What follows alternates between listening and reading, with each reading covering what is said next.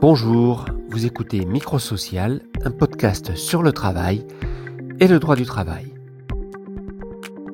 En début d'été, Elisabeth Borne a remplacé Muriel Pénicaud au ministère du Travail. L'occasion de dresser le bilan, peut-être des réformes du droit du travail conduites par la précédente ministre, qui a mis en œuvre le programme euh, promis par Emmanuel Macron. Avec nous pour parler de ces trois ans de réforme du droit du travail, parler de leur bilan, de leurs effets, et tenter de savoir ce qu'il va rester de, ces changements. Avec nous, Étienne Pujol. Étienne Pujol est avocat d'entreprise, ancien président d'Avocial. Et dans le prochain épisode, nous donnerons la parole à Michael Klein, qui est avocat chez LBBA, un cabinet qui défend plutôt les CSE, les salariés et les syndicats.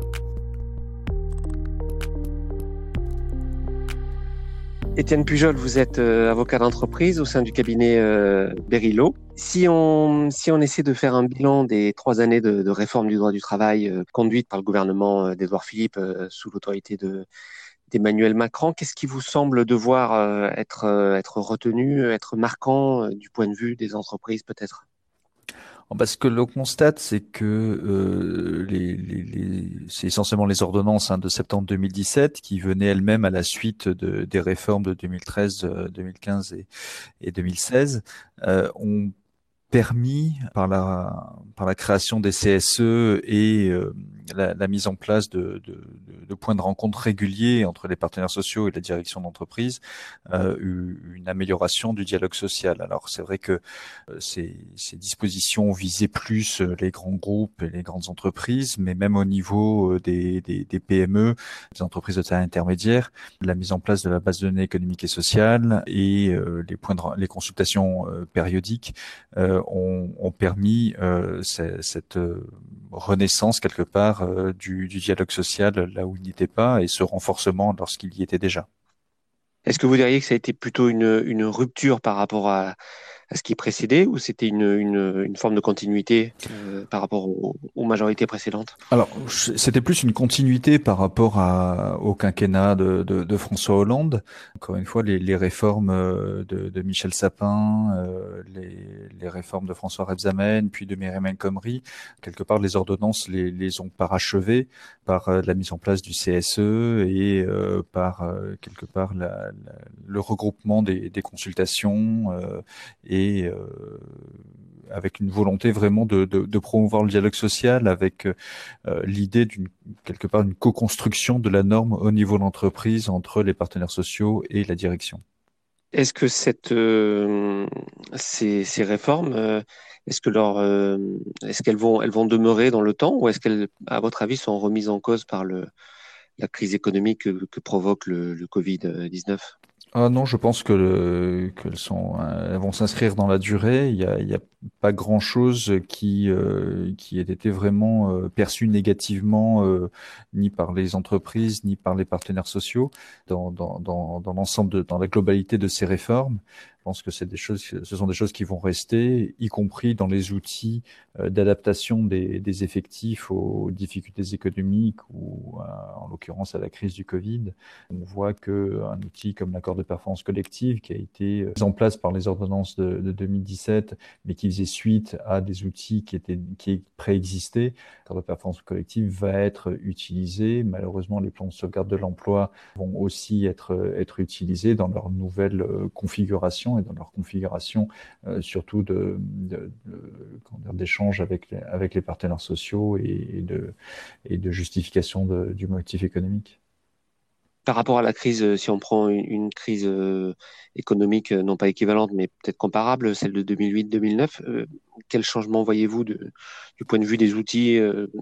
que les entreprises ont à leur disposition pour essayer de, limiter peut-être les licenciements Alors, la, première chose que, l'on constate par rapport à 2008, c'est déjà tous les opérateurs économiques qui se sont trouvés euh, sur un pied d'égalité face à, la crise euh, qui les a frappés. L'arrêt brutal de l'activité, la mise en place du télétravail, que ce soit euh, improvisé ou dans un cadre préexistant d'accord d'entreprise, c'est quelque chose qui s'est imposé à tous. Après, principale euh, différence, c'est qu'aujourd'hui, on a euh, des plans sociaux dont la procédure a été euh, déjudiciarisé, si vous me permettez l'expression, c'est-à-dire tout a été fait pour limiter une voie contentieuse qui prenait beaucoup de trop de temps par rapport à la réalité opérationnelle des entreprises qui ont besoin d'aller vite et de s'adapter vite. Or, on avait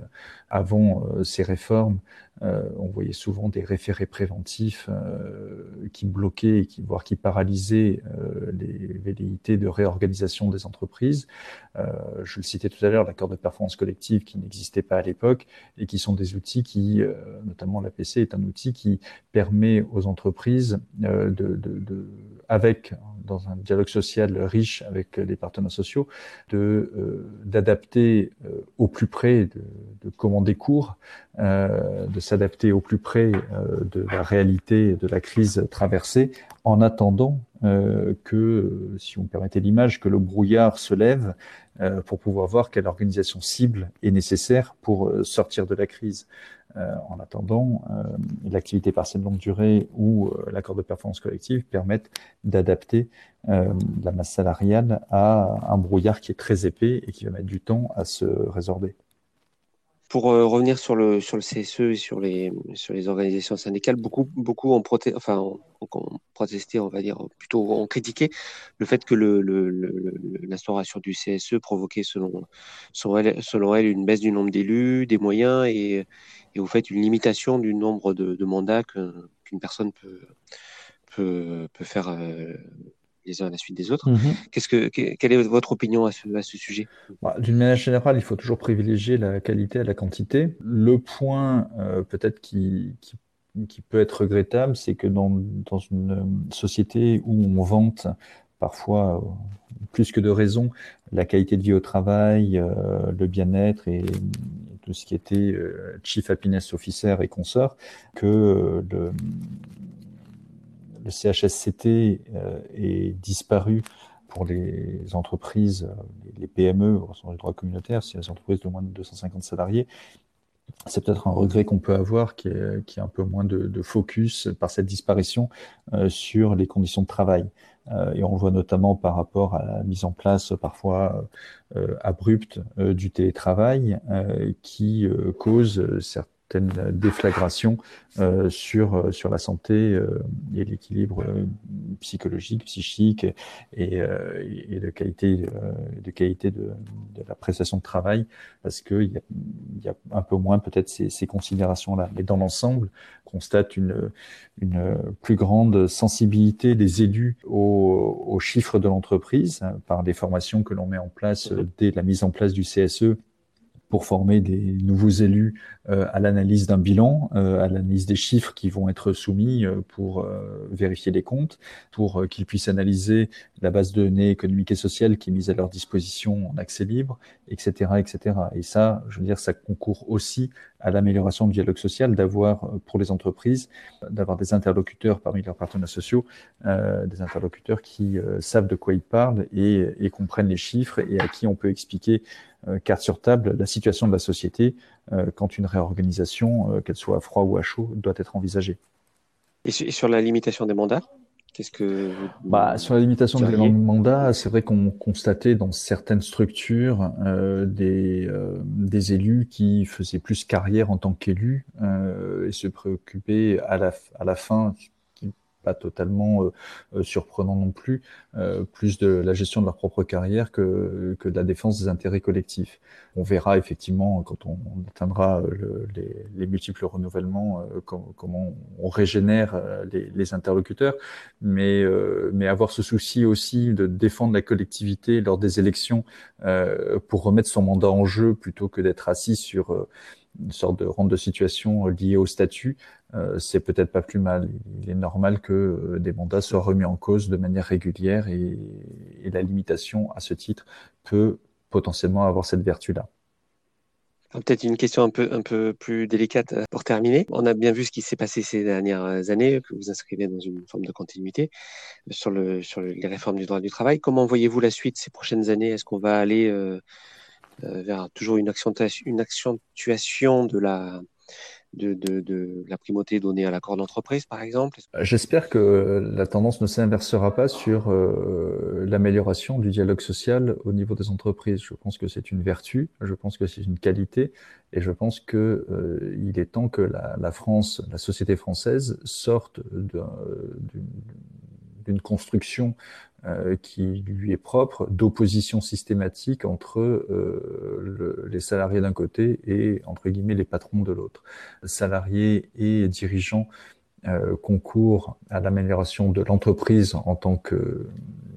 que, noyau, et chacun concourt à ce que l'entreprise euh, progresse et euh, soit vertueuse, aussi bien en termes de rémunération qu'en termes de politique sociale, etc. etc. Donc j'espère que ce mouvement ne s'arrêtera pas. Maintenant, est-ce qu'on ne pourrait pas faire une petite pause dans les, dans les réformes euh, droit du travail et que tout le monde digère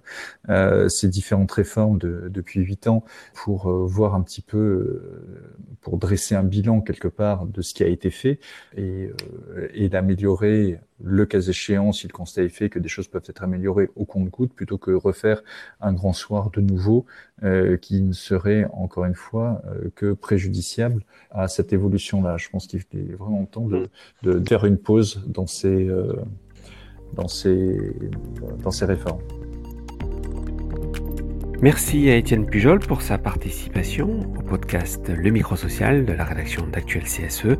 Bonnes vacances à toutes et tous et à très bientôt pour un nouvel épisode.